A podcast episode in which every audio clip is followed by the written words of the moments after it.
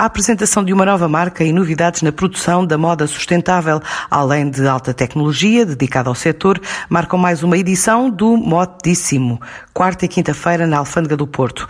O setor procura apoios e estratégias que minimizem o impacto da pandemia nas atividades do têxtil e vestuário perante a anulação de algumas das feiras de referência internacional e prepara já novas ações para o primeiro trimestre do próximo ano.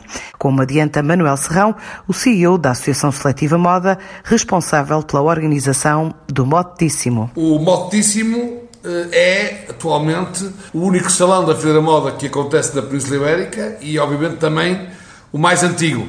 Este ano optamos por usar o tema Linked porque queremos continuar ligados numa época em que há muita gente a desligar, mas também porque continuamos ligados à terra e aos nossos princípios fundamentais, às nossas tendências atuais, que têm a ver com a sustentabilidade, têm a ver com a indústria responsável que Portugal quer continuar a ter e quer continuar a afirmar na Europa e no mundo. Eu diria que a grande novidade, a maior de todas, é ela acontecer com a adesão de cerca de 95% dos expositores que tínhamos na edição homóloga anterior. Estou orgulhoso pela maneira como a indústria têxtil e vestuário responde às dificuldades atuais. Mas também temos outras novidades para além destas. Desde logo, a primeira apresentação eh, mundial da marca Cristina, do grupo Tricotes, do grupo Valérios. Também temos uma zona dedicada às tais tendências da sustentabilidade e da reciclagem e da moda 360% da economia, da economia circular, que é uma zona comum chamada Between Parallels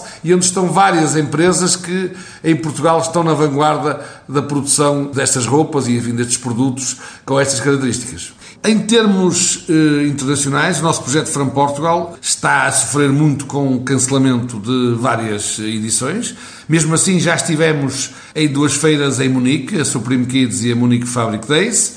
Já estivemos em Milão, na Milano Única. Vamos ter ainda algumas feiras aqui até ao final do ano, como a Báltica, em Vilnius, uma Performance Days em Munique, a Show Up em Amsterdão o Mara de Moda também em Cannes e um, a Gitac no Japão, mas de facto em termos internacionais é onde notamos mais, uh, digamos, o impacto, porque são situações que não controlamos. Como é evidente, estamos a procurar eh, alternativas às feiras físicas e por isso estamos já a apoiar e a organizar a participação de dezenas de empresas em marketplaces independentes ou em marketplaces criados pelas próprias organizações das feiras que não puderam realizar a sua edição física normal.